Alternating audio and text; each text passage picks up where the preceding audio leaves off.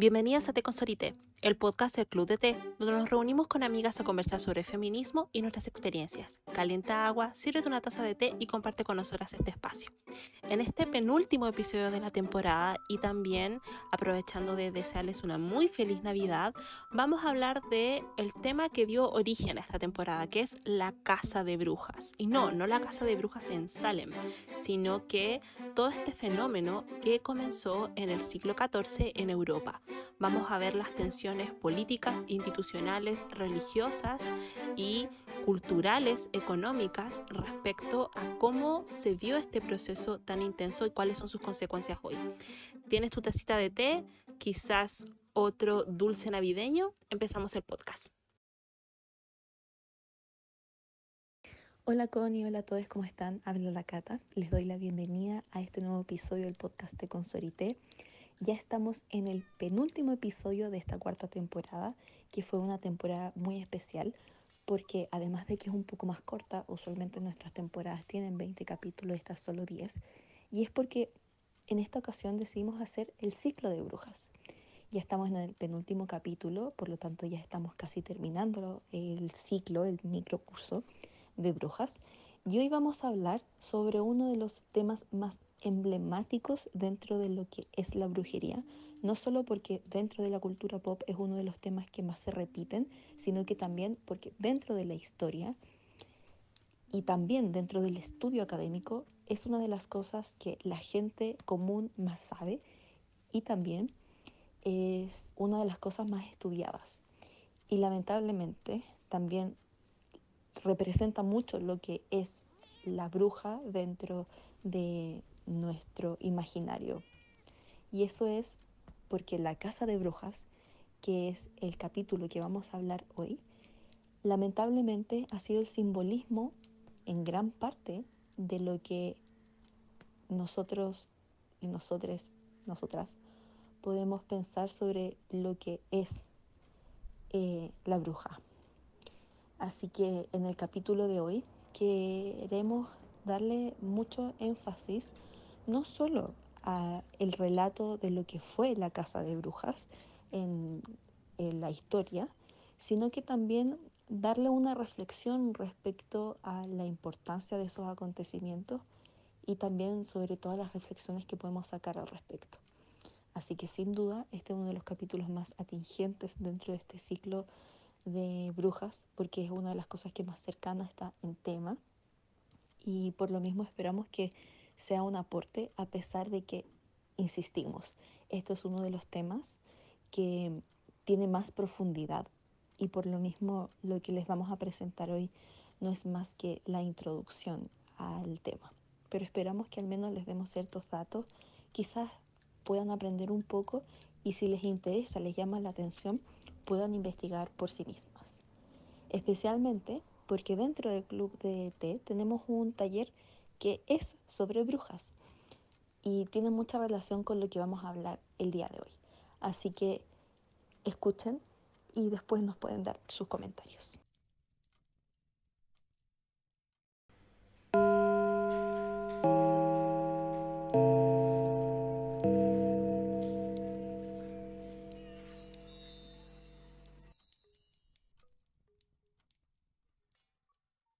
Hoy vamos a hablar uno de los temas que de hecho más tiene relación con las brujas propiamente tal, y es la casa de brujas que se vio en Europa especialmente, pero también en otras partes.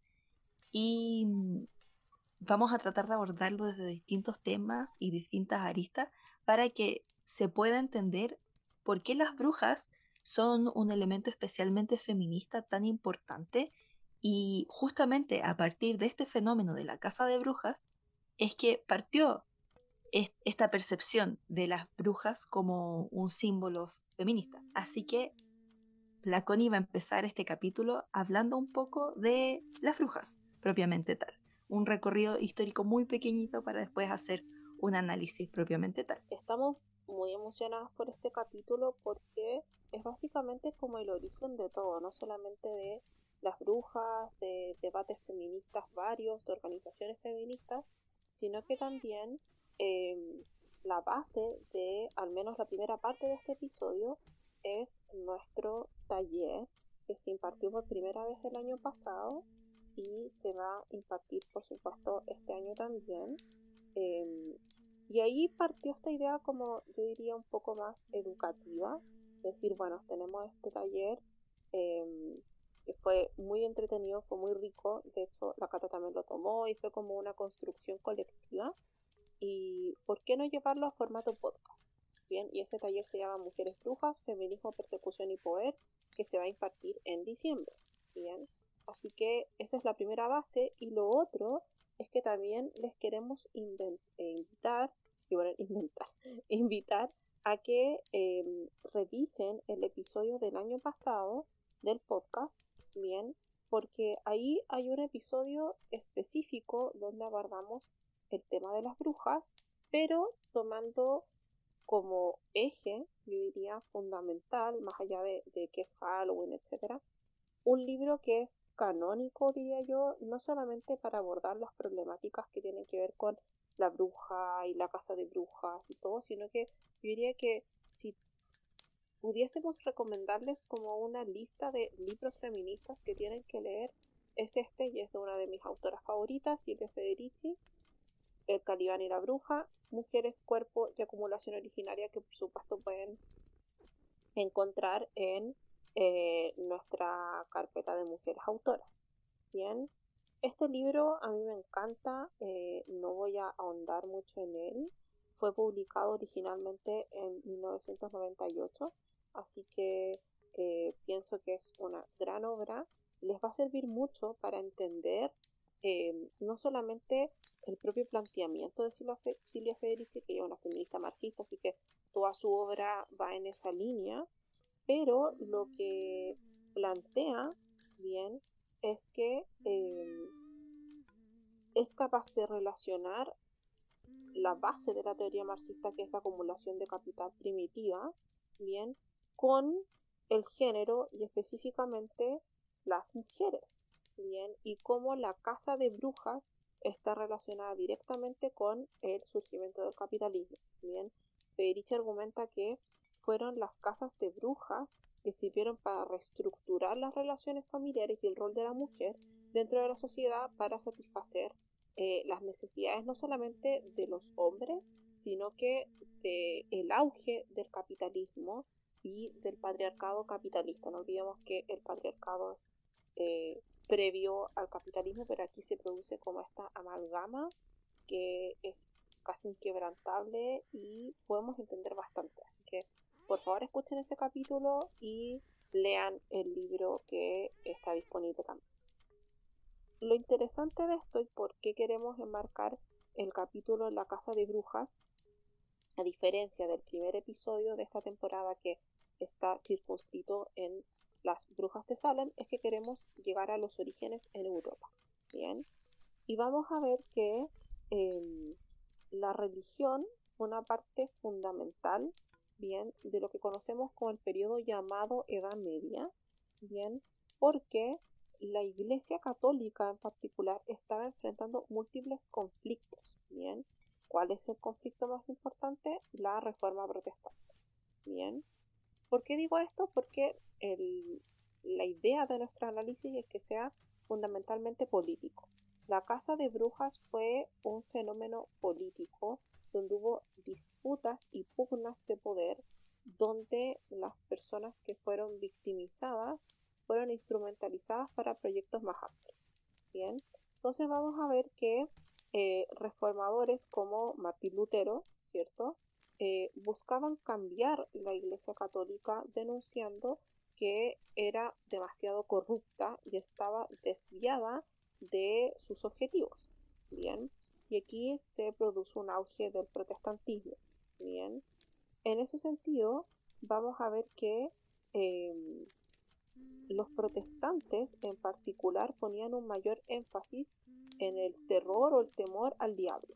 Y por eso el tema del puritanismo, Salem y brujas en Estados Unidos o, Norteamérica es bastante particular para que vayan a ese episodio también. Entonces, vamos a ver que con la expansión del cristianismo en toda Europa, bien, el objetivo paralelo era, por supuesto, erradicar todas las creencias y prácticas consideradas supersticiosas y que eran dañinas para el proyecto político de la Iglesia Católica. Y en ese sentido había que suprimir toda forma de magia o espiritualidad o actores que pudiesen ser una amenaza para él.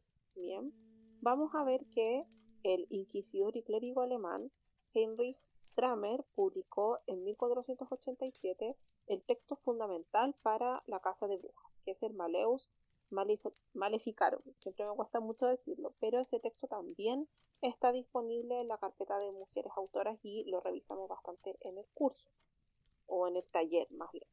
Vamos a ver que este libro cuenta con tres secciones y cada una de ellas aborda un aspecto específico de las brujas y su cultura, ya sea el origen de las brujas, el tema de la magia, eh, ciertos castigos, bien, y Kramer va a dividir los que llama delitos de brujas entre leve, grave y muy grave. Lo que ocurre es que cuando existen las ofensas leves, podemos decir, o delitos leves, que pueden ser grupos reunidos en secreto o generar ciertas prácticas, bien, ya puede ser considerado como brujería y dañino, bien y peligroso para la sociedad. Mientras que lo más grave correspondía a prácticas que se consideran violentas como respetar y admirar a los herejes, bien, o el diablo específicamente. Entonces va a haber una, una amplitud tan grande de estas como infracciones o crímenes que era muy fácil acusar a cualquier persona como bruja. Entonces, ¿por qué este texto es tan importante? Porque es un medio tangible para basarse en él y perseguir y castigar a personas que eran consideradas brujas. Vamos a ver que la demonización de las brujas surge con la expansión de este libro. Se publicó casi 30 veces entre 1487 y 1669 en toda Europa. Bien, y quién eran las personas analfabetas, por supuesto personas con privilegios y estaban relacionadas de alguna u otra manera con el poder, entendiéndose el poder también como personas con muchos recursos y también relacionadas con la iglesia. Entonces vamos a ver que el clima político y social de la Edad Media también fue propiciando que se excluyeran miembros de la sociedad que no, encajaban con este proyecto de la Iglesia Católica. Bien, vamos a ver que las brujas van a ser un chivo expiatorio finalmente. Entonces, vamos a ver que los papas del siglo XV, que ya estaban trabajando con la idea de la Inquisición, ordenaron que la brujería era un crimen que debía ser castigado. Entonces, tenemos este texto, tenemos esta ordenanza, podríamos decir, del Vaticano, y ahí se crea toda una arquitectura, una institucionalidad válida para acusar, perseguir y luego llevar a juicio a personas que eran consideradas brujas. Aquí no era solamente personas que hicieran prácticas mágicas o que ejerciesen roles asociados como con la medicina, sino que era una herejía explícita que negaba los ideales cristianos de la época y por ende estaba contra el status quo, estaba contra del proyecto político fundamental de Europa en ese momento. Y eso significa una disputa de poder, porque ser bruja correspondía a tener un poder individual que no estaba marcado por temas de ser una persona mayor o tener riqueza, sino que eran habilidades y cuotas de poder que eran legitimadas dentro de la sociedad. Entonces, bien interesante cómo se puede entender la casa de brujas como algo político, más allá de religioso que sí lo es, pero finalmente la, Iglesia Católica una institución. Algo que es súper importante de recalcar dentro de este desarrollo que Connie nos contaba es que hay que dejar súper en claro, las brujas hasta cierto punto de la historia no eran consideradas como algo per se malo. Obviamente, en gran parte sí las miraban extraño, sí las miraban mal y muchas veces también las perseguían y las castigaban, pero no tenían esta relación de que la bruja estaba relacionada con el demonio o con el diablo directamente, que es esta relación la que finalmente hace que sean perseguidas, castigadas y que por lo tanto se desarrolle bajo esa idea el tema de las casas de bruja. Y eso es porque hasta el siglo XI las actitudes hacia la brujería y la hechicería no eran realmente malas, insisto, porque en Europa el paganismo, que esto es algo que en general en las clases de historia típicas de colegio no se dice mucho, durante muchos, muchos siglos no hubo una dominación real o una dominación total de la Iglesia Católica y después también las protestantes sobre los pueblos. Y eso es porque a pesar de que sí, pasó a ser las religiones oficiales, de que sí, la gente realmente empezó a creer en esos creos, muchas de las costumbres paganas y que por lo tanto sí tienen un sentido religioso, no cambiaban, porque obviamente estos elementos también son parte fundamental de su cultura y todas las reformas religiosas que hizo especialmente la Iglesia Católica en los primeros siglos iban en consonancia con esta idea de tratar de quitarle poder a estas creencias paganas y de darle más poder a, mm, la Iglesia Católica propiamente tal y que la gente creyera más en esto y dejara de creer en lo otro. Muchas de las cosas que se hicieron, por ejemplo, Dato Freak y con esta publicidad descarada a otros capítulos del podcast, por ejemplo, Navidad Ustedes saben, no hay una fecha exacta comprobada científicamente del nacimiento de Jesús. De hecho, las aproximaciones de cuándo podría llegar a ser no están ni de cerca de ser en, en diciembre. Se eligió porque tanto la Pascua como Navidad estaban cerca de los solsticios de invierno y los solsticios de verano. O sea, es así de simple. Entonces, todas esas cosas denotan mucho el panorama histórico y sociocultural que había en Europa antes de la casa de bruja. ¿Y por qué fue que empezó a cambiar? Por lo que dice Connie. A final de cuentas, se necesitaba dentro de esta crisis, que se le llama como crisis de fe, y que tiene relación por un lado con la peste negra que mató a una de cada tres personas en Europa, como también por esta crisis religiosa que empezó a vivir sobre todo con el protestanismo existió esta necesidad de, uno, dejar por completo de lado lo pagano y empezar a castigarlo lo más posible. Y dos, también hacerle una manipulación política porque era la forma en la que se mantenía obviamente asustada a la población y también demostrando el poder, pero también porque esto permitía que finalmente se pudiera ver, o sea, pudiera haber una demostración propiamente tal de todo el sistema, cómo funcionaba. Y, y empezó a ser más fuerte. De hecho, la casa de brujas, como, como fenómeno jurídico, proviene totalmente y es un derivado totalmente de la Inquisición. Y la Inquisición no partió con las brujas. La Inquisición partió como una persecución religiosa en general. Entonces, eh, fueron lamentablemente por malos entendidos que mm, terminaron enfocándose bastante en brujas. De hecho, por ejemplo, ese libro que Connie les comentaba que es innombrable, muy difícil de nombrar, y que de hecho creo que le dicen el, el martillo, creo que es como el nombre popular que le daban. Uno de los autores, porque no es que lo hayan escrito en conjunto ambos personajes, sino que eran como extractos que se juntaron. El tipo era un inquisidor y obviamente los inquisidores son personas hinchadoras, obvio, si andan persiguiendo gente, andan señalando gente, investigando, por lo tanto tiene que estar encima. Pero este gallo en particular era un desgraciado porque él lo que hacía era acosar a mujeres.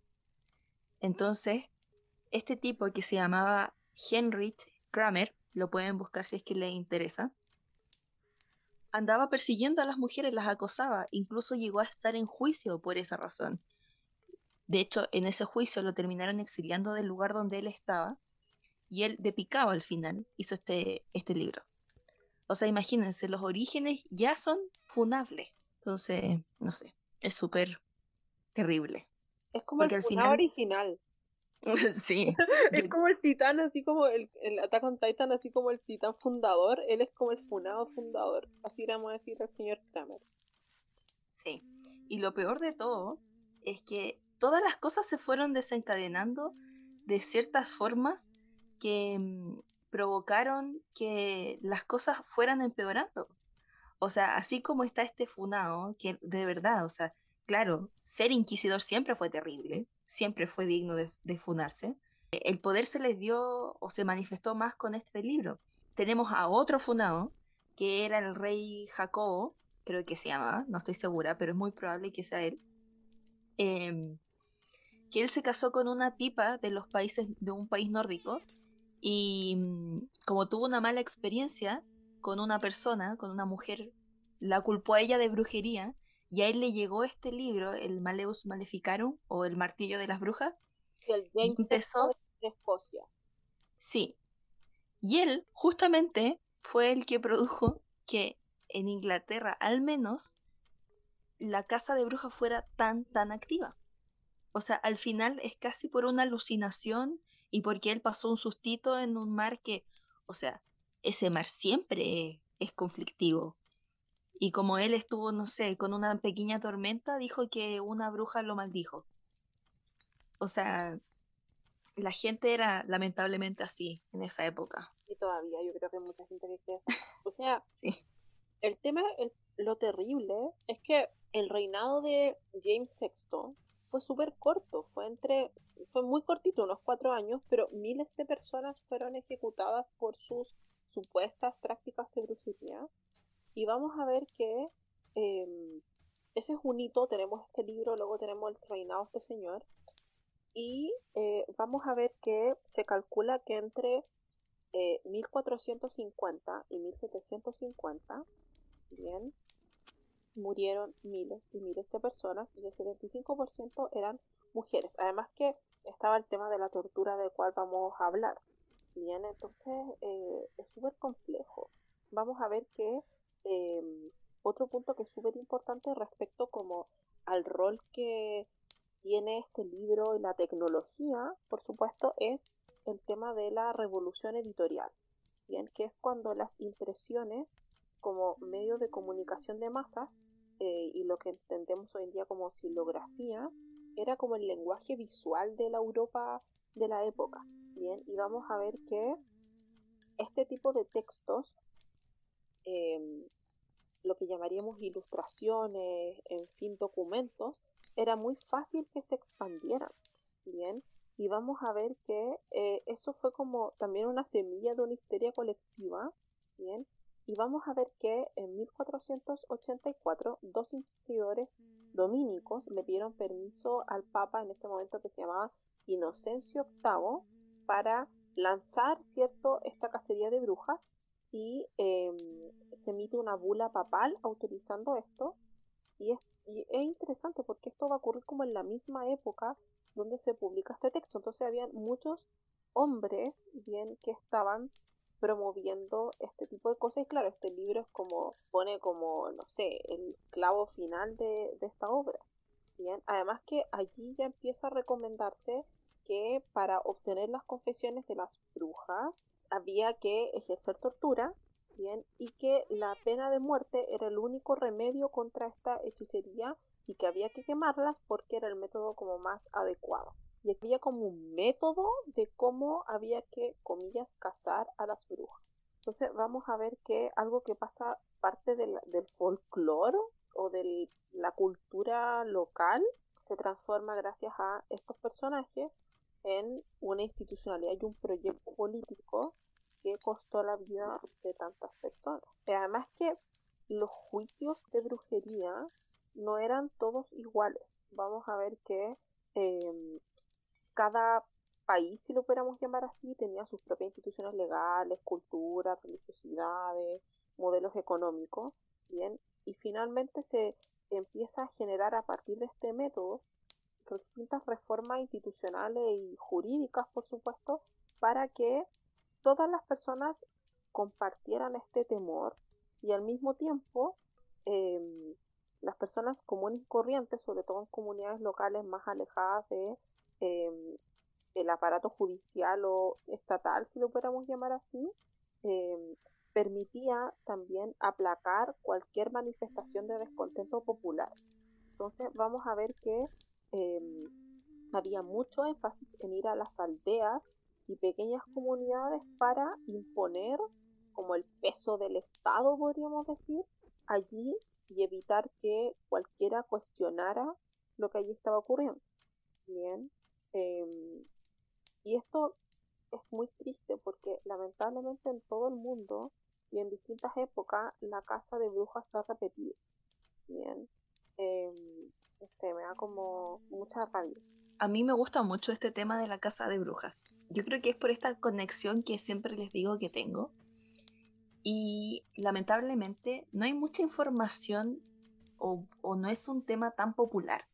Entonces cuando tú tratas de buscar material, es difícil encontrar material específico. Y yo en una oportunidad encontré la biblioteca de mi universidad y busqué mucho, de verdad, busqué todos los libros, me fui a la facultad de teología, a la biblioteca de teología, a buscar libros de brujas y les juro, no habían. Yo creo que eso era propósito.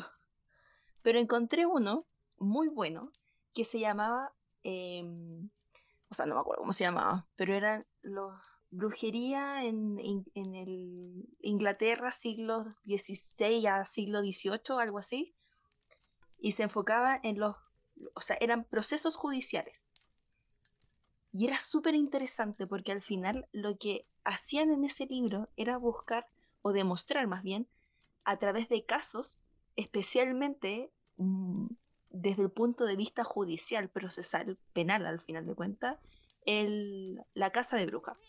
¿Y por qué esto era interesante? Porque al final, ustedes saben, en la historia tan antigua, la única forma de documentarnos, a menos que, no sé, haya sido un rey, que obviamente vas a ver más material, pero de gente como común y silvestre, era a través de los boletines, que al final eran como estos periódicos mm, de noticias que salían de vez en cuando.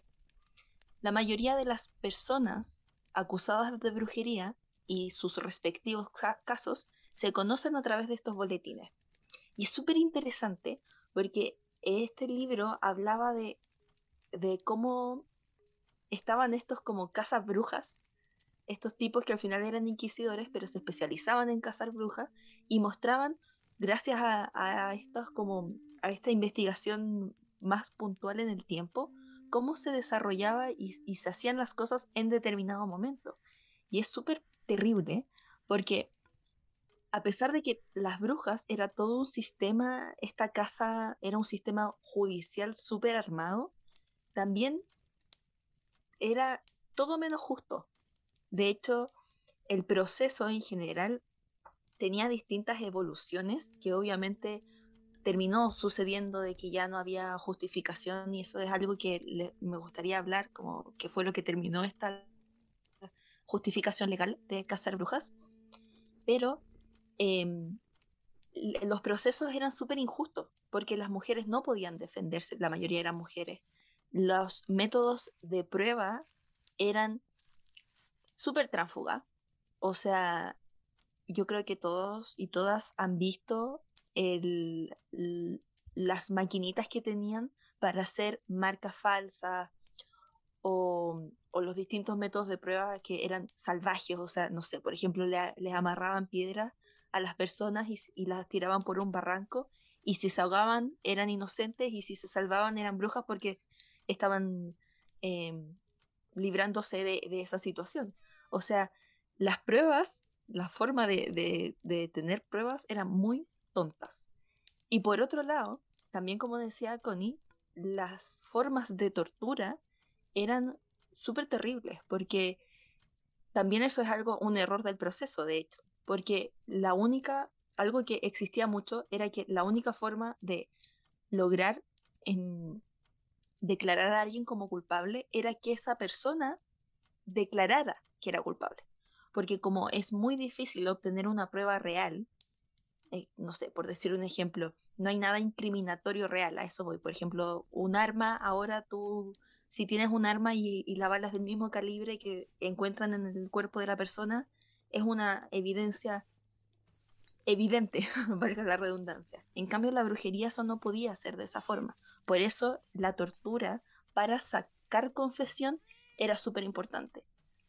Entonces, em, en general la gente no, no, en esa época, por razones terribles, pero normales en esa época, tenían o estaban más acostumbrados a esta como cultura de la violencia y la cultura del castigo ejemplificador y lamentablemente mucha gente era morbosa también.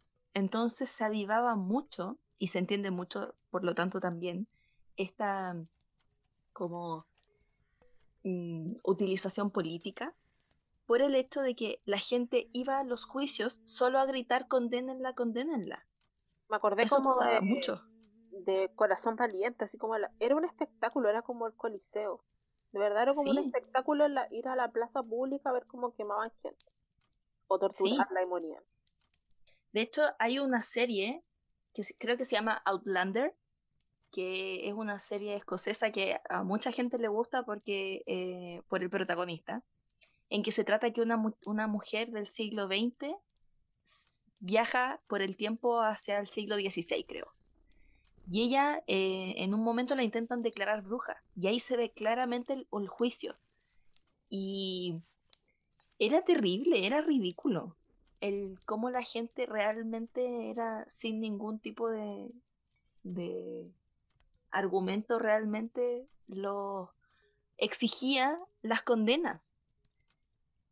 Y bueno, ahí pasamos a otro tema que también es terrible, y es que una de las mayores fuentes de, de declaración de que alguien era bruja era a través de delatar personas. O sea, habían, hubo situaciones en el que, por ejemplo, tenían un buzón y tú, cualquier persona, podías ir y escribir, tal persona creo que es bruja. Así de simple. O sea, se utilizaba mucho como rencilla el, el acusar a alguien de brujería. Y eso es terrible, porque al final, o sea, si tú tenías un problema con tu vecino, vas y lo acusas de brujería y ya. Ese es otro problema del proceso. O sea, al final no es que haya habido un tema, no sé, como el, el tema judicial o el tema policial haya sido arcaico, porque ya había toda una teoría del derecho y las policías siempre han estado instauradas. Lo que pasa es que la corrupción antes era mucho mayor.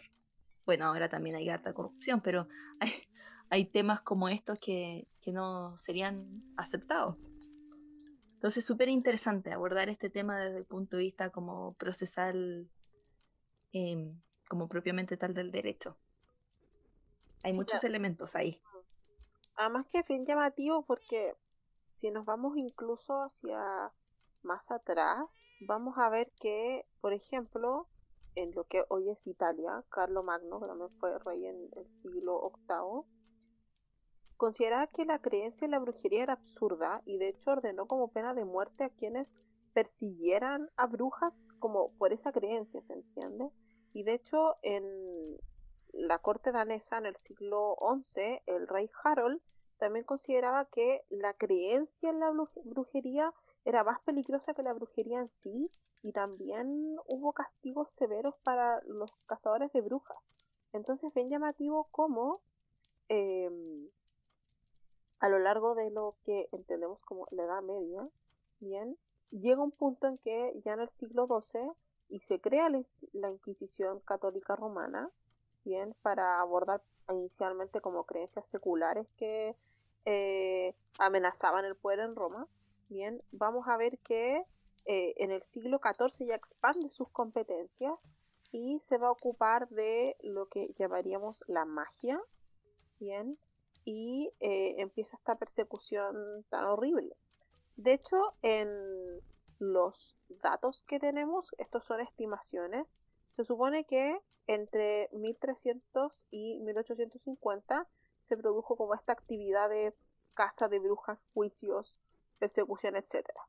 Eh, respecto al número de juicios que terminaron en muerte, vamos a ver que eh, aquí estamos ocupando categorías de países, estados-nación, como los conocemos hoy, ¿bien? Eh, Alemania con un 42% y 6.887 personas juzgadas y condenadas a muerte. Suiza, bien, el 35% con 5.691 eh, personas fallecidas. Francia, el 10%, 1.663.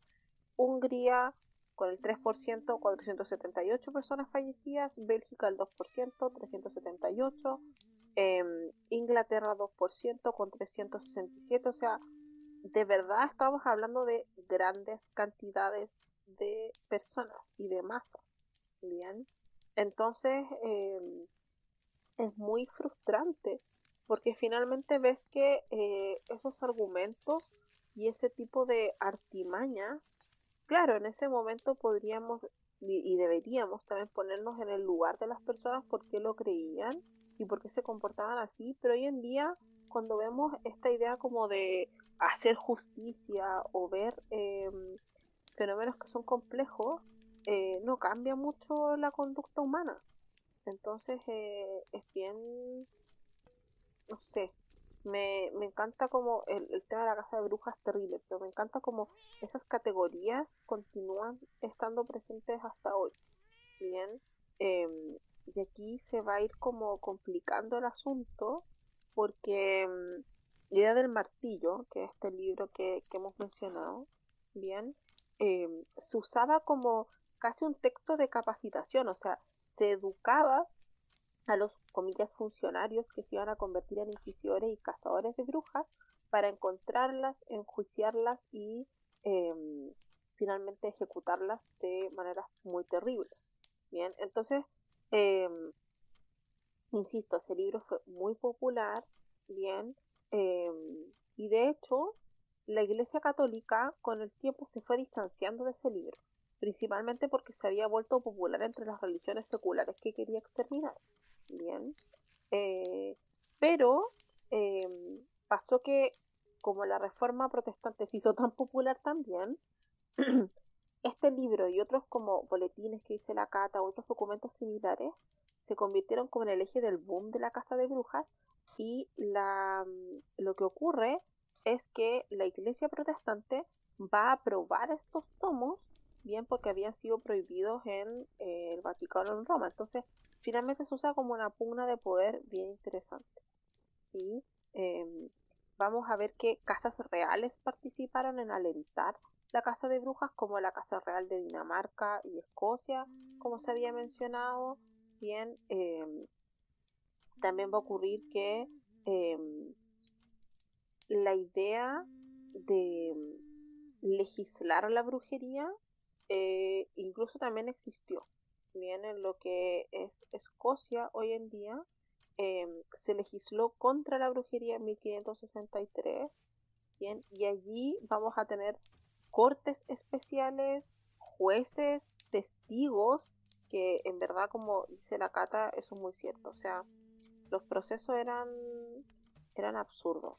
O sea, eh, había que torturar, había que obtener las confesiones, pero eh, finalmente todo un, gran desastre y, y tanta injusticia, porque vamos a ver que mm, muchas personas tuvieron que huir de sus lugares de orígenes, muchas personas también se suicidaron, eh, las familias que de las comillas brujas también eran como marcadas por la sociedad, entonces empieza a generarse un fenómeno como de conflictos sociales donde las personas se van como en contra eh, entre sí mismas.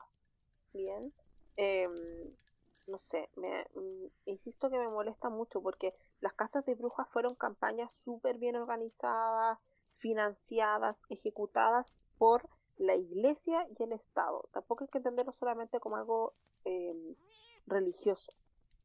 Bien, porque vamos a ver que mm, uno de los puntos que también vamos a abordar en otros de eh, en otros de los capítulos, que tiene que ver donde se acusaba a las mujeres como de ser, eh, cometer eh, delitos sexuales, bien contra hombres, y estar organizadas.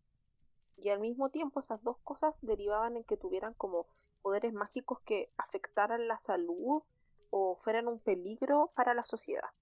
Y de hecho, este principio, y de hecho en el, en, el texto, en el, este martillo que les decimos, aparece, o sea, cuando una mujer eh, piensa sola, piensa mal, y eso está textual en ese texto, por eso es como, insisto que es como el, el funado original fundador, porque mm, se les acusaba incluso a las mujeres que ejercían prácticas que hoy llamaríamos médicas o curativas También un motivo para perseguirlas era que ellas entregaban, comillas, métodos anticonceptivos a las mujeres de sus comunidades.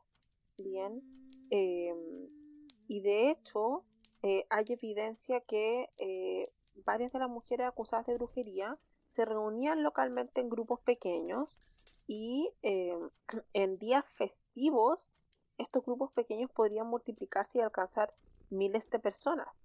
Bien, y ahí se realizaban rituales de cultos religiosos paganos. De hecho, una de las cosas más choqueantes del libro y que en realidad también se extendió a la forma en la que se trató este tema es que gran parte de las acusaciones iban en función de el dejar a la mujer como un objeto de tentación hacia el, hacia el hombre y que todas las culpas al final la tenía la mujer. Entonces esta dinámica es súper importante porque es algo que trasciende en el tiempo. De hecho, quizás es lo que más trasciende. La rabia porque finalmente los objetivos de los juicios por brujería en Europa eran las personas vulnerables, eran las personas empobrecidas, marginadas, personas que muchas veces tenían enfermedades de salud mental, bien, em, y ese tipo de casas de brujas que todavía existen en distintos países del mundo repiten los mismos fundamentos. Bien. Y claro, hoy en día nos puede parecer, oh, miren este país que está cometiendo casas de brujas, pero eso eh, comenzó en el mundo que hoy día llamamos desarrollados. Bien, y de hecho Human Rights Watch eh, y otras organizaciones, eh, incluso en el marco de organismos especializados de Naciones Unidas, han hecho varios eh, informes donde documentan eh, cómo se persigue a las personas con cargos de brujería y son eh, lapidadas, o sea, por supuesto torturadas, lapidadas, no hay ningún juicio transparente, eso se da sobre todo en países en, en, África. Bien, pero no deja de, de ser menor porque, claro, aquí en Occidente es como, se ve como algo superado, como somos las nietas de las brujas que intentaste quemar o que quemaste o lo que sea, pero hay otros países donde las personas lo siguen viviendo y es súper violento. Bien, vamos a ver que eh, esto de los juicios también era súper costoso porque hubo un derroche bastante grande en la fabricación de pruebas, bien esta histeria irracional que generaba que se invirtiera más recursos en todos estos procesos, bien, y em, vamos a ver que se empezaron a generar leyes y enmiendas en los países. Entonces insistimos que es un fenómeno súper político. Bien, o sea, em, Inglaterra impuso como penas súper graves para las brujas en función de la ley de brujería de 1542, porque fue enmendada en 1562 y 1604, donde se derogaron ciertos como estatutos, etcétera, y em, uno de los juicios más famosos en Inglaterra fue el de las brujas de Pendle de 1612, donde 10 personas, la mayoría mujeres, eh, fueron enviadas a la horca. Bien, ese era como el tema de la quema y de la horca. Bien, em, y eso por supuesto va a empezar a migrar a otros lugares del mundo. Bien, porque aquí eh, vamos a ver que se veía mal a todas las personas que no participaban de esta, este sistema. Cualquier persona que afirmara que, como decías tú, que un vecino, alguna persona tuviera como poderes o fuera bruja, inmediatamente era apresada y juzgada y probablemente asesinada. Bien. Em, se ha calculado muchas cantidades, a mí no me gusta hablar porque probablemente estén todas incorrectas, pero se dice que entre 15.000 y hasta 20.000 personas habrían fallecido producto de la casa de brujas. Yo he leído datos de que son 60.000 y hay autoras que dicen que podrían ser hasta 200.000. Yo les creo a todo. Yo creo que siempre un número más alto. Lo que pasa es que en general se cuenta por el número de juicios, pero ¿qué pasa si la, hay muchos juicios que no están documentados o personas que murieron en tortura o que fueron desaparecidas? Eh, todo eso no está documentado, entonces yo pienso que es mejor eh, hacer caso eh, a personas académicas, personas que estén investigando el tema, que siempre tengan una, visión, una proyección un poco mayor. Sí, sin duda.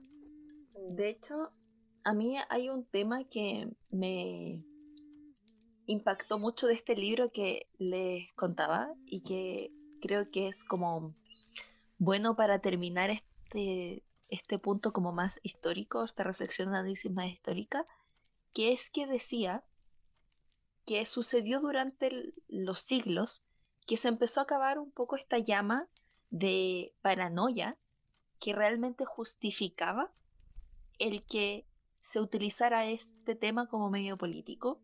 Y eso en gran parte fue porque hay que contextualizar. Cuando esto empezó, fue cuando estaban en plena crisis, como les decía antes, por el tema de la peste negra, por el tema de las guerras, que hubo, muchísimas durante esos siglos entre católicos y protestantes, hubo mucha guerra en prácticamente todos los países.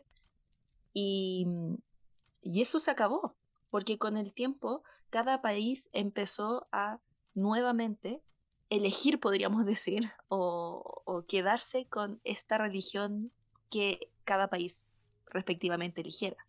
Entonces, como ya no existía esta paranoia, lo que produjo finalmente fue que ya no se justificara, pero peor aún, que la gente ya no creyera, tanto la gente de los pueblos, pero también, y esto es súper importante, ni siquiera los gobernantes lo creían, ni siquiera los gobernantes de la iglesia.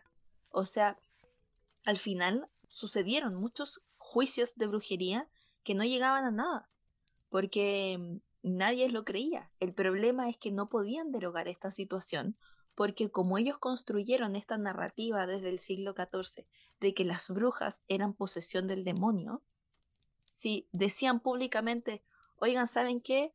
Ya no creemos que sea así, ya no creemos que existan las brujas, inmediatamente lo que se estaba diciendo era de que el demonio no existía y si el demonio no existe, en consecuencia Dios no existe.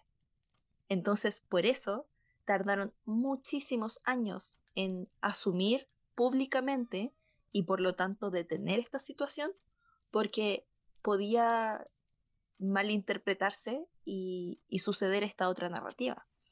Yo eso lo encuentro súper impactante, porque al final la gente en el poder lo hizo de adrede.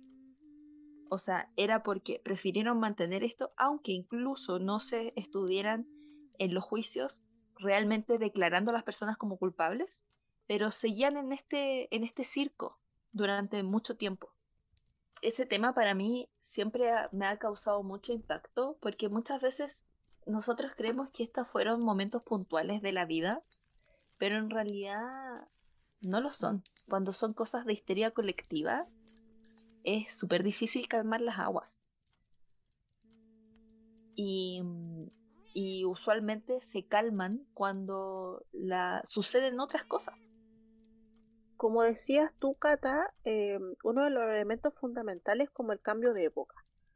Ya en el siglo XVIII se consolidó esta era que podríamos llamar como de racionalidad y ciencia o de cientificismo. Y vamos a ver que los científicos surgen con tanta fuerza y generaron las fases de una generación como más empírica que buscaba como verificar en la naturaleza del mundo eh, los fenómenos mediante la observación en vez de la superstición, que se veía mal a todas las personas que creían en la brujería y perseguían a brujas, porque traían consigo una cultura como marcada por el atraso. Bien, y vamos a ver que por ejemplo, durante el reinado de Jorge II, la ley de brujería de 1735 se derogó y vamos a ver que se hace ilegal para cualquier persona en Gran Bretaña afirmar que eras bruja o emprender campañas para perseguir a otras personas que consideraras brujas. Y esa tendencia, esto como de la costumbre, y bueno, sabemos que las leyes eh, es bien llamativo como muchas de las leyes o políticas parten en Reino Unido y luego se expanden, pero otros países también empezaron a imitar esto y em, después como de, no sé, su par de siglos de, locura, eh, empezaron a generarse leyes que prohibían este tipo de prácticas y ahí esto de creer en brujas es visto como alguien muy ignorante y como alejado de los tiempos, porque ahora todo debía ser observable. Pero eso también lleva a que nadie se hiciera cargo o una reparación a todas estas comunidades que fueron traumatizadas y personas y sus familias que eh, su vida fue completamente destruida. Entonces da mucha rabia. ¿Te parece, Cata, que empecemos como a armar, ¿cierto? Articular un debate respecto a que, ¿qué es una bruja? Bien. ¿Por qué, eh, más allá de estos temas políticos, pero por qué la figura y ciertos elementos que la componen son tan problemáticas y que hoy en día se reivindican en el feminismo? Sí, claro, obviamente. De hecho, si empezamos a hacer un análisis propiamente tal, yo creo que hay que traer a colación un dato freak. Y que si bien es un dato freak histórico, creo que nos puede dar muy bien un componente muy especial no solo de lo que es el ser una bruja, tanto en la actualidad como en la época de la casa de brujas, como incluso antes de eso, es decir, antes del siglo XI, cuando no se veía mal a las brujas, y también el simbolismo que trae la, lo que es ser una bruja. Y es que este dato freak es que una de las razones, además de todas las que ya les dimos que son 100% políticas en, en sus distintos aspectos, es que una de las razones por la que empezó a prosperar tanto la brujería es porque fue más o menos en la misma época en que la medicina como una profesión, especialmente un... O sea, es que ni siquiera ya era un oficio, era una profesión. Era algo que estaba empezando a instituirse. Era algo que se estudiaba, que se profesionalizaba y que por lo tanto, ¿quién creen ustedes que eran los que estudiaban y después trabajaban como médicos? Obviamente, hombres, usualmente de una clase mucho más adinerada, y que por lo tanto, al tener esta monopolización de los conocimientos, querían también sacar un provecho de esa situación. O sea, así como la religión, obviamente también las religiones oficiales, pero tanto protestantes como católicas, porque esto es algo que hay que decir súper y recalcar mucho. Cuando sucedieron la casa de brujas no fue solamente la Inquisición católica, sino que también como instrumento político las iglesias protestantes lo utilizaron para establecerse a sí mismas dentro de sus territorios. Eso es algo súper importante de recalcar, como, y cierro paréntesis. Entonces, ¿qué es lo que pasa?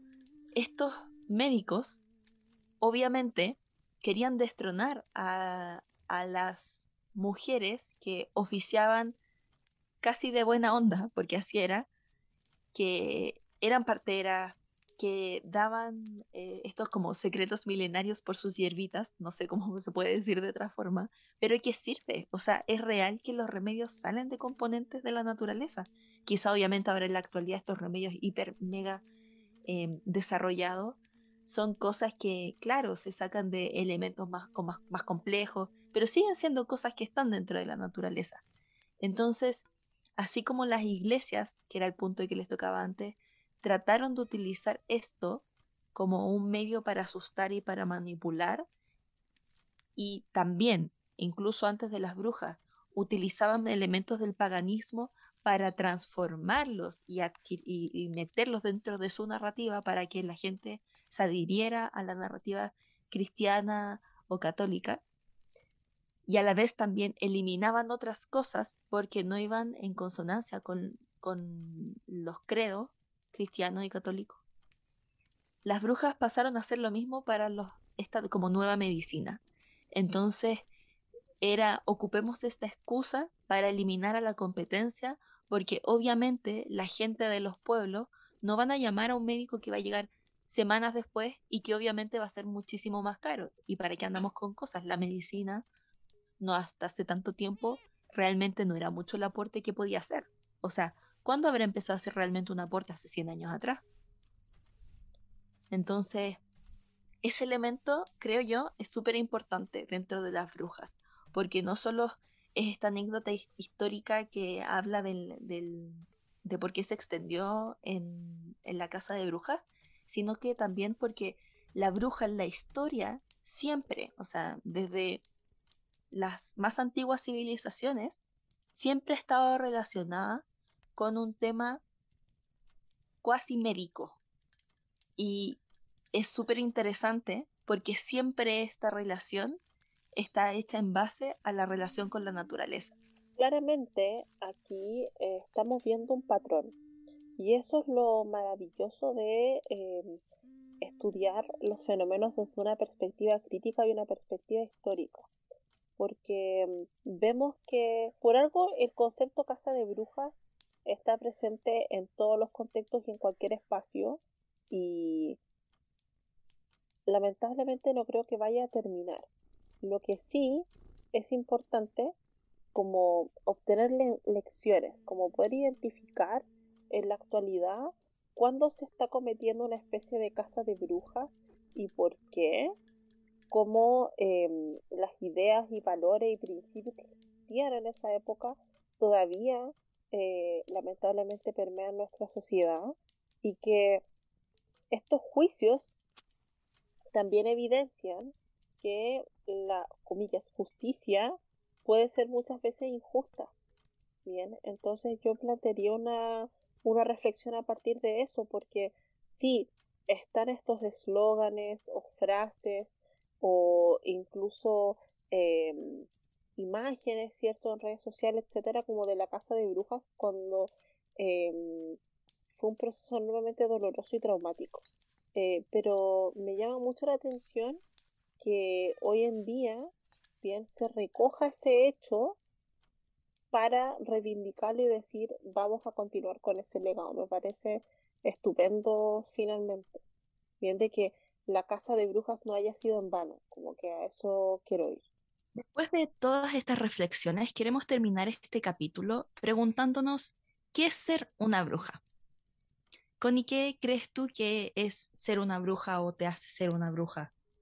Mm, yo creo que una bruja es una mujer con poder. O sea, es una persona que tiene la capacidad de curar, por ejemplo, en, prácticas que podríamos asociar con la medicina, satisface eh, el bienestar social, es decir, em, entrega sabiduría, eh, pociones, medicamentos, eh, apoya respecto a la planificación familiar también también es capaz de tener eh, una opinión propia, es dueña de su cuerpo, eh, maneja distintos tipos de, conocimiento, lo cual no es eh, funcional al patriarcado. Entonces, más allá de que la bruja en cada época histórica haya adquirido distintas características más bien a nivel estético o de narrativa respecto a cómo se instala en la cultura, pienso que se mantiene eso y el hecho de que todavía se use la idea de bruja como ofensa y que se asocien ciertas características como una persona disfuncional cuando no lo es, me parece que es muy importante y pienso que el símbolo de la bruja, eh, si bien no se corrompe tan fácilmente porque tiene elementos muy constitutivos, pienso que hay que cuidarlo porque hemos visto que a lo largo del tiempo se ha comercializado junto con el feminismo. Entonces, cuando tomamos esta frase de como somos las nietas de las brujas que no pudieron quemar, me parece que es importante recoger eso y entender de que la idea de la bruja, si bien nos rememora mucho a nuestras ancestras que ya no están vivas, también hay que tener en cuenta que mm, la idea de las brujas todavía existe y se aplica no solamente para mujeres poderosas en el ámbito público o político específicamente, sino que también eh, está en los márgenes, o sea, mujeres que están empobrecidas, mujeres adultas mayores, eh, mujeres racializadas, o sea, vemos que eso todavía está muy presente, entonces la idea como no desconectarnos de que la idea de la bruja todavía convive con nosotras. Y eso, me parece que, y me encanta que eh, se reivindique constantemente y que hoy en día no solamente sea un aspecto como de resistencia, sino que nos haga felices. Pienso que tampoco hay que ser tan serios con el asunto y si podemos disfrutarlo como en este ciclo, en, en talleres o en picnics de Halloween, me, me parece fantástico, pero si es una mujer con poder, que no se conforma que rompe los límites establecidos y que siempre está en búsqueda. Me encanta esa asociación de una mujer con poder y conocimiento. Eso. ¿Y para ti qué es una bruja? Yo creo que inevitablemente cuando se piensa en la bruja hay que contrastar primero la figura histórica y segundo la figura cultural ficticia, cuasi literaria o de cultura pop. Y que la verdad, siempre ambos aspectos han estado muy de la mano, porque a final de cuentas este es un, símbolo eh, y no necesariamente, lamentablemente, algo que exista. Entonces, por eso, al final, las brujas, durante toda la historia, desde los registros más remotos que existen en la antigüedad, siempre han estado relacionadas con las cualidades mágicas sobrenaturales que supuestamente esas personas, especialmente mujeres, tendrían. Pero a la vez siempre han sido vistas con miedo y en la mayoría de las culturas, por lo mismo, también se les relacionaban a demonios, sea la versión de demonios que se quiera, tanto los demonios entendidos en la iglesia cristiana católica como también en los antiguos pueblos como, no sé, los griegos o incluso muchas otras culturas eh, dentro de las primeras civilizaciones solían estar asociadas a la idea de la bruja o aquella persona que tenía poderes sobrenaturales con también criaturas sobrenaturales que usualmente solían ser malignas. Y eso es en gran parte porque em, se pensaba que la, brujería se ocupaba para cosas malas. Mm. Y eso es, obviamente, porque durante la historia las brujas han personificado el miedo a lo desconocido, porque son a la vez respuesta a lo desconocido. Y es por eso que aquellos que han ostentado en el poder durante toda la historia le temen, porque son una amenaza. Pero a la vez, las demás personas les admiran, porque todo el mundo quiere comprender todo y lo, lo sobrenatural, perdón, es algo que siempre va a llamar la atención mientras no existan las respuestas a todas las cosas. Entonces siento que para mí la figura de la bruja, que a mí me gustaría poder soñar más y creo que sí, existe mucha magia, pero no creo que la figura de la bruja real sea como realmente es em, en comparación a lo que se ha extendido en esta como caricatura de la bruja. O sea, yo creo que la bruja real es aquellas cosas como mágicas, pero sobrenaturales, pero que están por lo mismo unidas a la naturaleza. Ah. Versus esta figura de la bruja que se ha entendido y se ha designado casi a modo de diccionario, que es un más bien una figura que no es una bruja real que exista, sino que es aquella mujer especialmente que es una amenaza.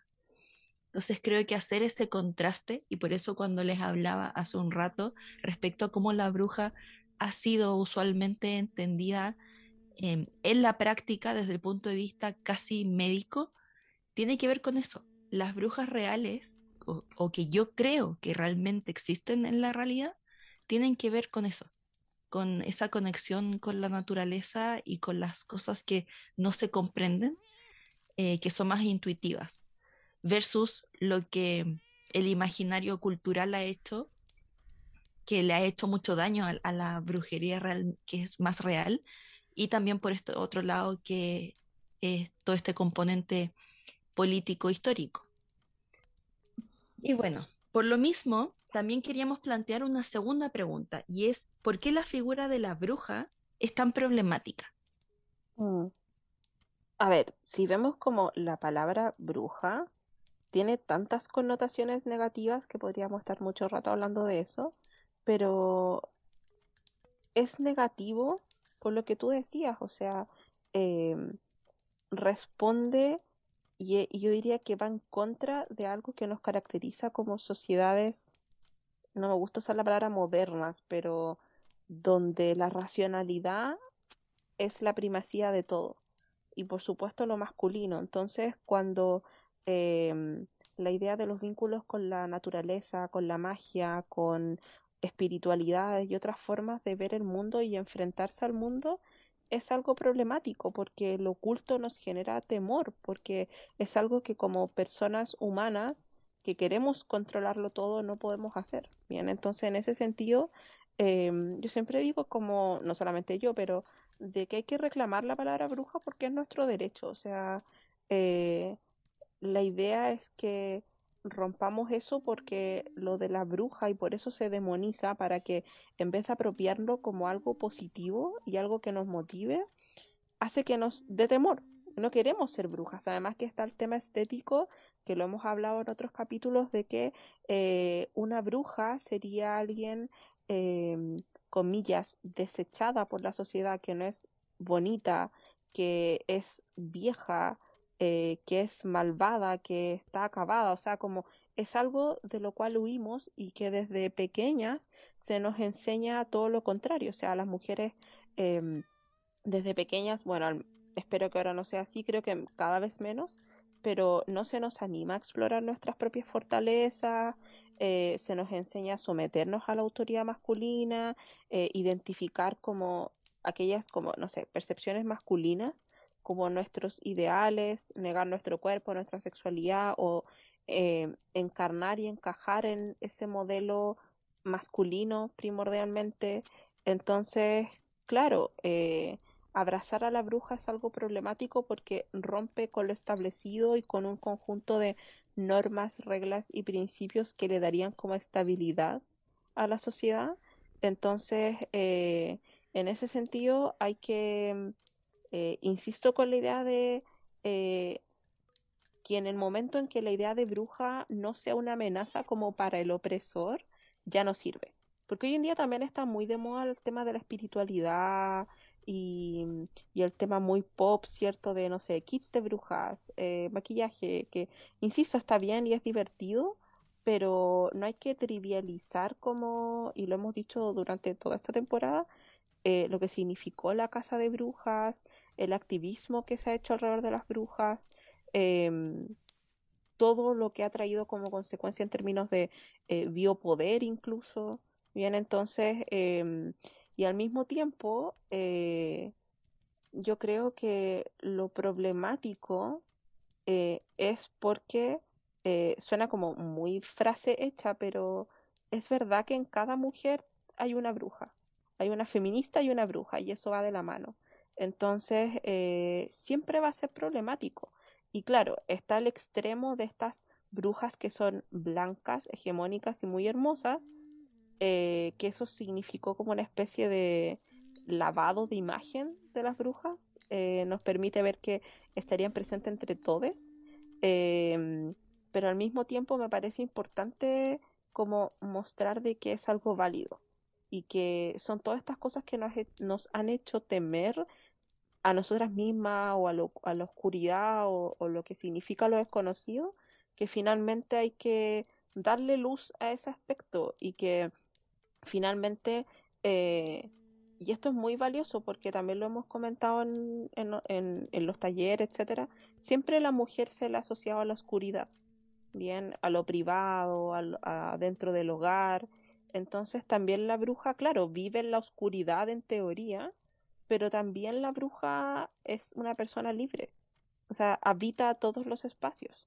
Bien, entonces eh, me parece que es como muy bonito lo que está ocurriendo y, y, al mismo tiempo romper, ojalá para siempre, y creo que eso ya se rompió, la idea de las brujas como villanas. ¿Qué piensas tú? Yo creo que es súper interesante también que lo hayas terminado tu respuesta a esta pregunta de qué es lo que hace problemática a las brujas diciendo de que por mucho tiempo las brujas se han visto como villanas. Porque al final justamente ahí está lo problemático. Han representado simbólicamente todo lo que está mal, todo lo que es malo, que son cosas distintas.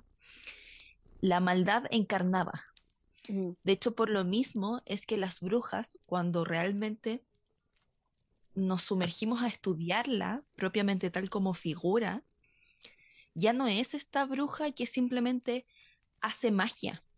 No es lo importante, no es lo que define a una bruja eso, sino que lo que define a una bruja es su relación con lo desconocido, usualmente, como les decía antes, su relación con las cosas eh, que son antinaturales y son demonios.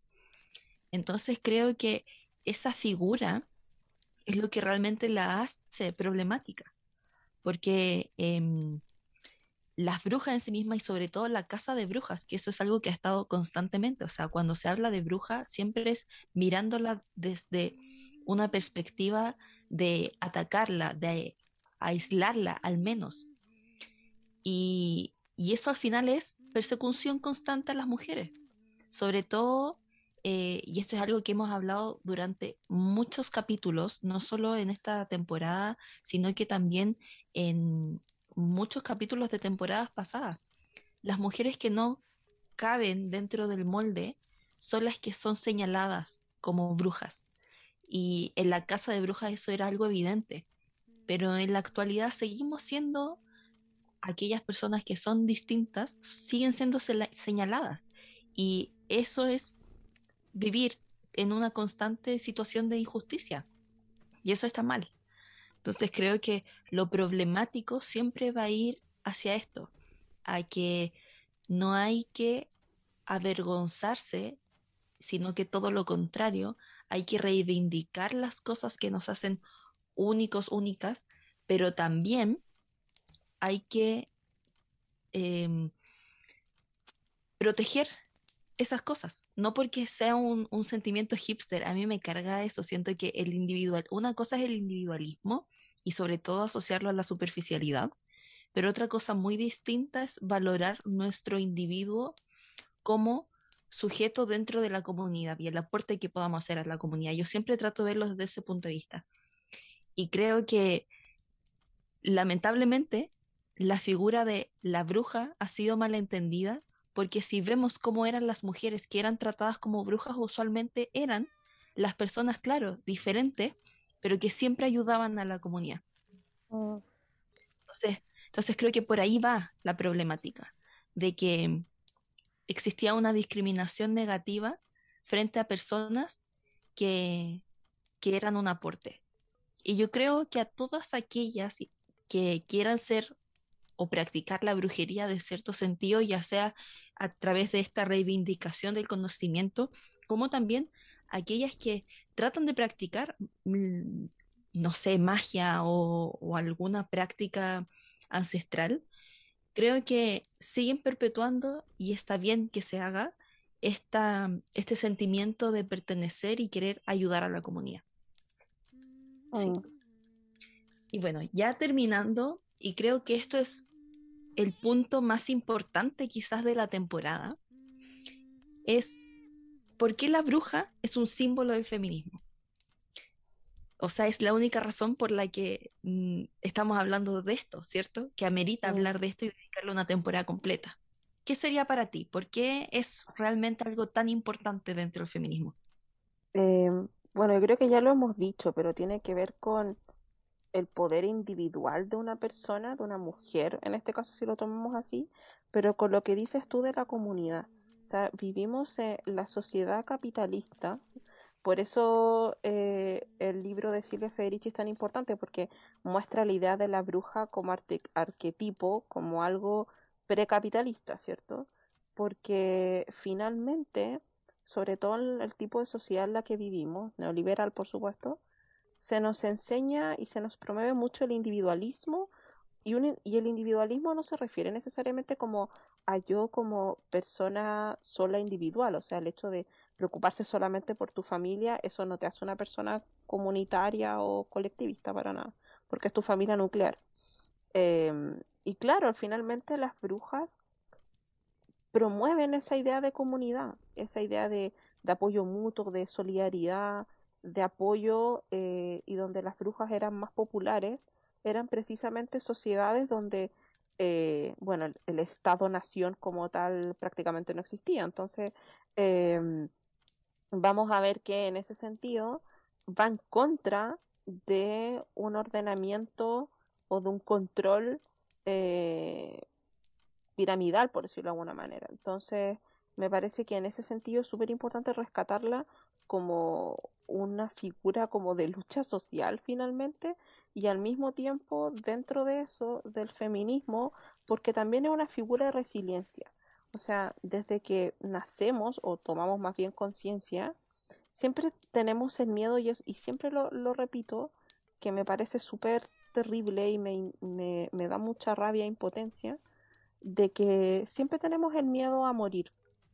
A morir y que, y me refiero a morir eh, literalmente, ser asesinadas o, o morir eh, en nuestra dignidad o en nuestro como como en nuestro cuerpo, etcétera. Siempre tenemos como el miedo a, a ser violentadas eh, y en ese sentido eh, la idea de las brujas con esto del quemar nos enseña como esta cosa como media de ave fénix, o sea, de que lamentablemente siempre, y ojalá que nunca más pase, pero lamentablemente está tan naturalizado ver violencia, eh, mujeres asesinadas, y finalmente la idea de la bruja nos enseña de que eso no está bien, de que hay que seguir luchando y que finalmente todas las mujeres nos damos como fuerza mutuamente para luchar por lo que consideramos justo. Entonces me parece que es súper potente y lamentablemente, perdón, hombres, eh, no veo que haya una figura masculina de ese tipo tan fuerte. Sinceramente no la veo como la trascendencia que, que, tiene la, la bruja. Eh, y eso me parece súper feminista.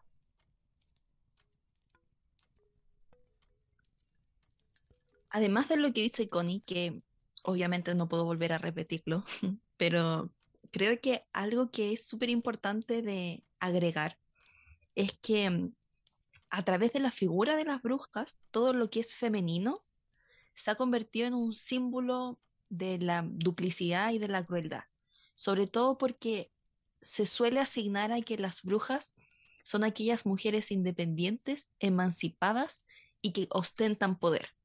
Entonces que hay que verla de forma recelosa.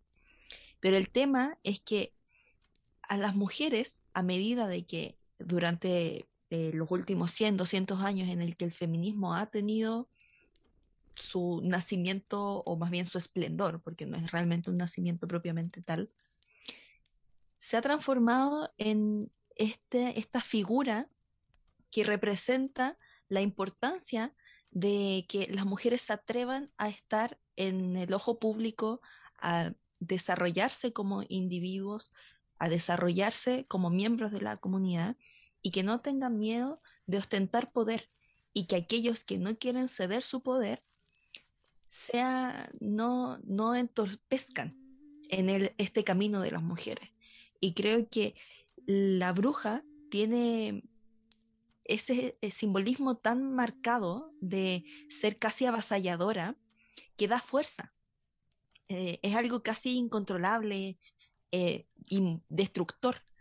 Entonces siento que el simbolismo, mm, además de todo lo que implica el, el relato histórico de la persecución de las casas de brujas, es reivindicar el hecho de que las mujeres ser independientes, por disfrutar de su sexualidad o por ser distintas al molde de lo que se espera, fueron atacadas, se quiere reivindicar a esas mujeres y ser más fuertes aún en demostrar que se quiere aún, a pesar de haber sido ser esas mujeres. Entonces creo que eh, el criterio con el que se mide este simbolismo es al final que mm, aspiramos a ser como lo eran las brujas antes. Mm. Son, es, en ese sentido, la palabra simbolismo es tan literal. Y además, que también es un emblema de lucha, por lo mismo. Sí, viva las brujas. sí, sí. Igual yo creo que lo que dices tú respecto a que no hay que dejar que nos roben el, simbolismo en el sentido de las características serias que tiene, porque eso es algo que podría fácilmente suceder y perder todo valor eh, de lucha. y, espero que eso no suceda. Yo creo que no va a suceder, pero, pero hay que siempre tener cuidado. Volver a recordar eso. Quiero plantear una idea, porque de hecho se me ocurrió esa, esa idea y esto no te lo he contado, así que es una primicia y podemos seguir conversando al respecto. Em, bueno, en el marco del picnic eh, del Consejo de Brujas o el picnic de Halloween, em, estábamos como haciendo recuerdo, en fin, de, de distintas actividades, etcétera, y surgió el famoso tema de la marcha del Día de la Mujer. Bien, sabemos que em, este año, porque el año pasado justo alcanzamos a marchar y ahí vino como la pandemia, pero este año eh, fue complejo por el tema de, los contagios, etcétera, y también eh, no pocas personas, no solamente en ese grupo, sino que en redes sociales manifestaron que no se habían sentido cómodas y cómodes y seguras y segures en la marcha por distintas razones, más allá como del contexto COVID. Y recordé eh, como que se vinieron muchas imágenes así en mi cabeza, así como, eh, recordé la intervención de las tesis eh, en el, 25 de noviembre, es cierto que el Día como Internacional contra la Violencia contra la Mujer. Em, también recordé el lanzamiento de las WITS, ¿cierto? Que van a la bolsa en Nueva York y van a hacer distintos como flash mobs. Y se me ocurrió esta idea pienso que es muy importante movilizarse de distintas maneras, pero ¿por qué no vamos pensando si es que todo sale bien y podemos reunirnos el próximo 8 de marzo del 2022? ¿Por qué no hacer alguna iniciativa? No se me ocurre en qué formato, pero con la temática de brujas. No necesariamente ir a marchar, porque quizás muchas personas no se sienten cómodas, etcétera, y, y, se llena mucho, en fin. Pero quizás hacer algo, algún statement, reunión, no sé, con temática de brujas. Ahí la dejo, como para que si escuchan esto, eh, puedan sumarse, dar ideas y ver cómo podríamos organizar un 8 de marzo de brujas. No sé qué te parece, Cata, pienso que mi idea es brillante.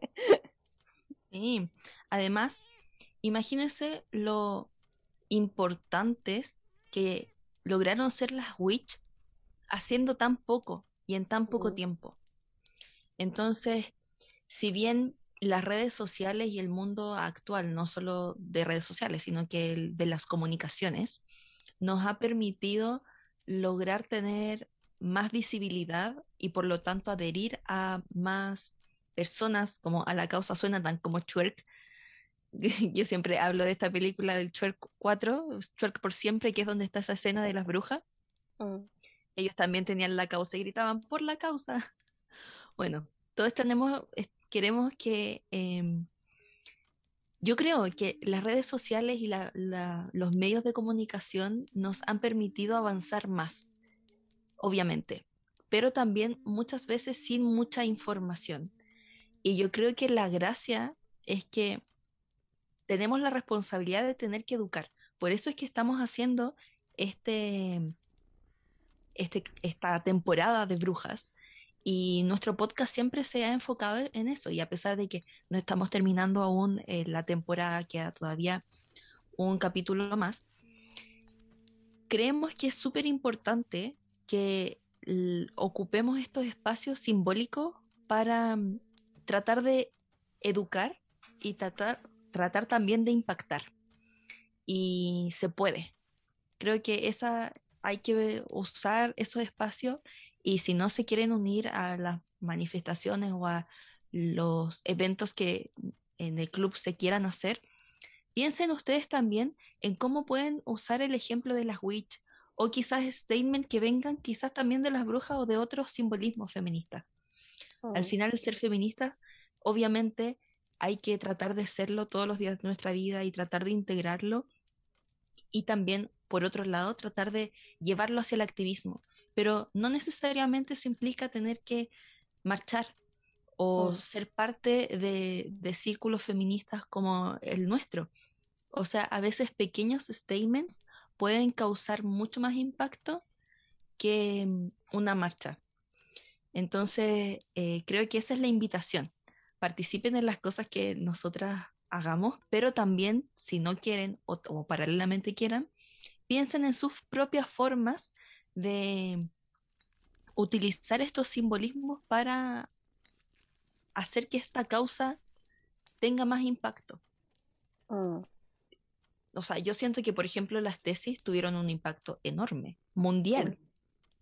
Y, y era algo simple, pero impactó. Y a veces poner esos temas en la palestra, como lo hicieron las WIT, es suficiente para que 60 años después sigamos hablando de eso y tengamos a las brujas como un referente.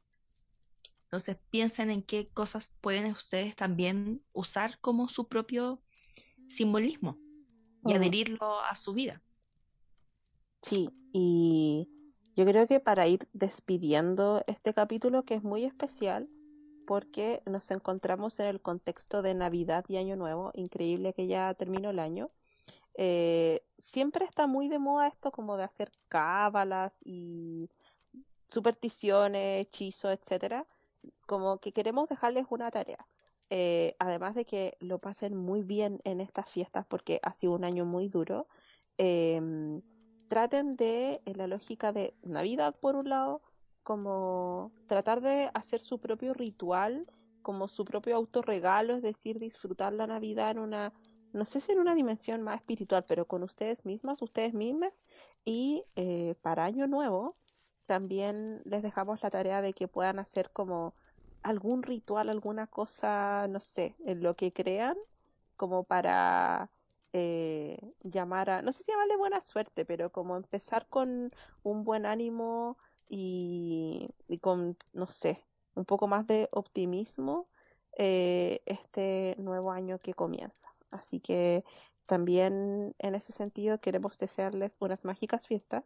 Eh, ya nos vamos a escuchar em, la próxima semana, o sea, ya ha sido un ciclo muy especial y eh, ojalá que tengan no solamente fiestas como muy bonitas, sino que también puedan como adoptar todo esta, este debate como sobre magia, poder, etcétera, para eh, empezar con de buena manera eh, el año. Así que eso, muchas gracias por escucharnos, em, por acompañarnos también eh, en, en este ciclo. Fue un capítulo, sabemos que extenso, pero al mismo tiempo nos pareció importante eh, para ir como concatenando todos los elementos de esta temporada. Así que por mi parte me despido, que lo pasen muy bien y ya nos escuchamos la próxima semana. Adiós. Adiós. Ahora sí viene la despedida oficial. Quisimos hacer este último pedacito del podcast para nuevamente desearles una muy feliz Navidad. Sabemos que ha sido un año súper intenso para todos. Hemos vivido procesos muy angustiantes y desafiantes como país.